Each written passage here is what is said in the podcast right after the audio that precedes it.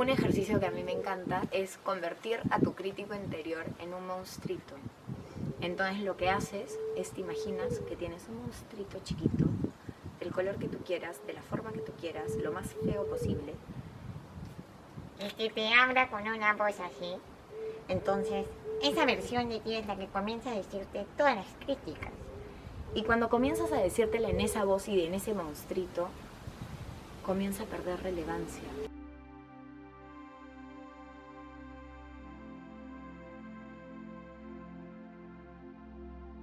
¿Cómo podemos empezar a trabajar nuestro ego? Poniéndonos atención, observándonos. Recuerda que cada emoción te indica, es un indicador y apunta el dedo hacia algún lado. Cada emoción es una reacción de algún pensamiento, de alguna forma de creer, de alguna forma de ver la vida. Entonces, cuando vas viviendo, vas observándote. Y cada vez que salte una emoción y reacciones y venga la frustración, venga el miedo, venga la rabia, comienzas a ver, mm, ¿De dónde viene ese miedo? ¿Dónde lo aprendí? Y es observarte. Tan simple como eso. Si tú comienzas a observarte, comienzas a identificar ciertas emociones a las que recurres, ciertos pensamientos a los que recurres, y eso te va mostrando la forma en la que vas viviendo tu vida. El amarse, el quererse, el generar más confianza en uno mismo, no es igual a arrogancia. La arrogancia viene de la falta de confianza en uno mismo, donde yo necesito mostrarte lo que soy y lo que tengo para que tú me valores, porque yo no tengo la capacidad de hacerlo y sigo buscando esa validación externa. El ego son esas múltiples caretas que nos ponemos para tratar de encajar en distintas situaciones. Y date cuenta que dentro tuyo viven múltiples seres, por así decirlo, porque la versión que eres tú en el trabajo no es la misma versión que eres con tu familia, no es la misma versión que eres con tu pareja, no es la misma versión que eres en el banco. Nos vamos comportando y sacando distintos lados de nuestra personalidad según el contexto. Entonces, si tú te permites observar, comienzas a darte cuenta que eres mucho más de lo que crees ser.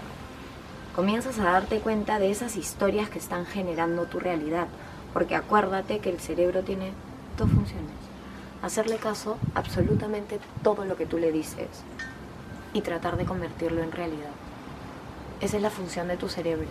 Y tenemos visión y audición selectiva, que significa que vemos y escuchamos lo que queremos. Es por eso cuando quieres comprarte un teléfono, una laptop, un carro, pasas de no verlo en ningún lado a verlo por todos lados. Y no es que eso no estaba ahí antes, es que tu atención no estaba puesta en ese objeto antes. Pero ahora que tu atención está puesta en el objeto, tu mente le encuentra en todos lados. Entonces, ¿dónde estás poniendo tu atención? ¿Qué cuentos te está contando este crítico interior que también es nuestro ego? ¿Qué cuentos le estás creyendo? Un ejercicio que a mí me encanta es convertir a tu crítico interior en un monstruito. Entonces lo que haces es te imaginas que tienes un monstruito chiquito, del color que tú quieras, de la forma que tú quieras, lo más feo posible, y que te habla con una voz así. Entonces, esa versión de ti es la que comienza a decirte todas las críticas. Y cuando comienzas a decírtela en esa voz y en ese monstruito, comienza a perder relevancia. Porque una cosa es que esas voces vengan de ti y generes lo que tú crees ser.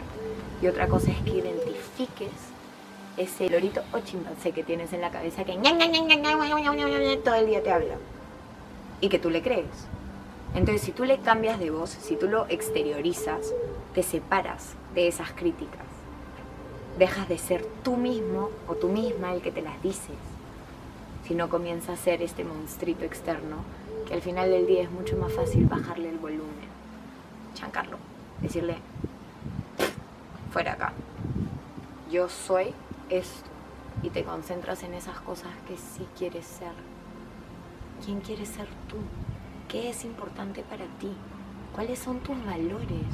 Mete en internet, pon lista de valores y te va a aparecer una lista con cientos de valores. Resalta los que sean más importantes para ti, defínelos. ¿Qué es la libertad para ti? ¿Qué es el éxito? ¿Qué son los hombres? ¿Qué son las mujeres? ¿Qué es la religión? ¿Qué es el amor? ¿Qué es? Porque todo eso que tú crees que es, te va mostrando la manera en la que tú ves el mundo te va mostrando la forma en la que tú has aprendido a ser, a expresarte. Entonces, revisa esas partes de ti para que puedas comenzar a trabajar en ese ego y comenzar a hacerte amigo de él para que veas en qué te limita, qué miedos te saltan, pero también en qué te empodera, qué lado de tu ego te empuja a ser una mejor versión, qué lado de ti, de tu alma, porque esa mejor versión está en tu esencia, está en el ADN de quién eres. Entonces, como siempre les digo, comienza por ti, por el único lado donde puedes comenzar y comienza a observarte, comienza a mirar a tu alrededor, crea este monstruito y cada vez que te encuentres repitiéndote estos patrones y estos pensamientos, imagínate que es el monstruito diciéndotelos para que lo puedas chancar. Y cambia, una vez que identifiques esas creencias, tienes el poder de reescribirlas.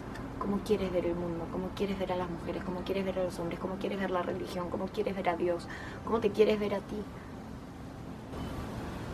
Recuerda que la forma que tienes de ver el mundo y de verte al final del día es todo lo que genera tu realidad y la experiencia que tú hoy tienes en esta vida. Así que empieza por ti.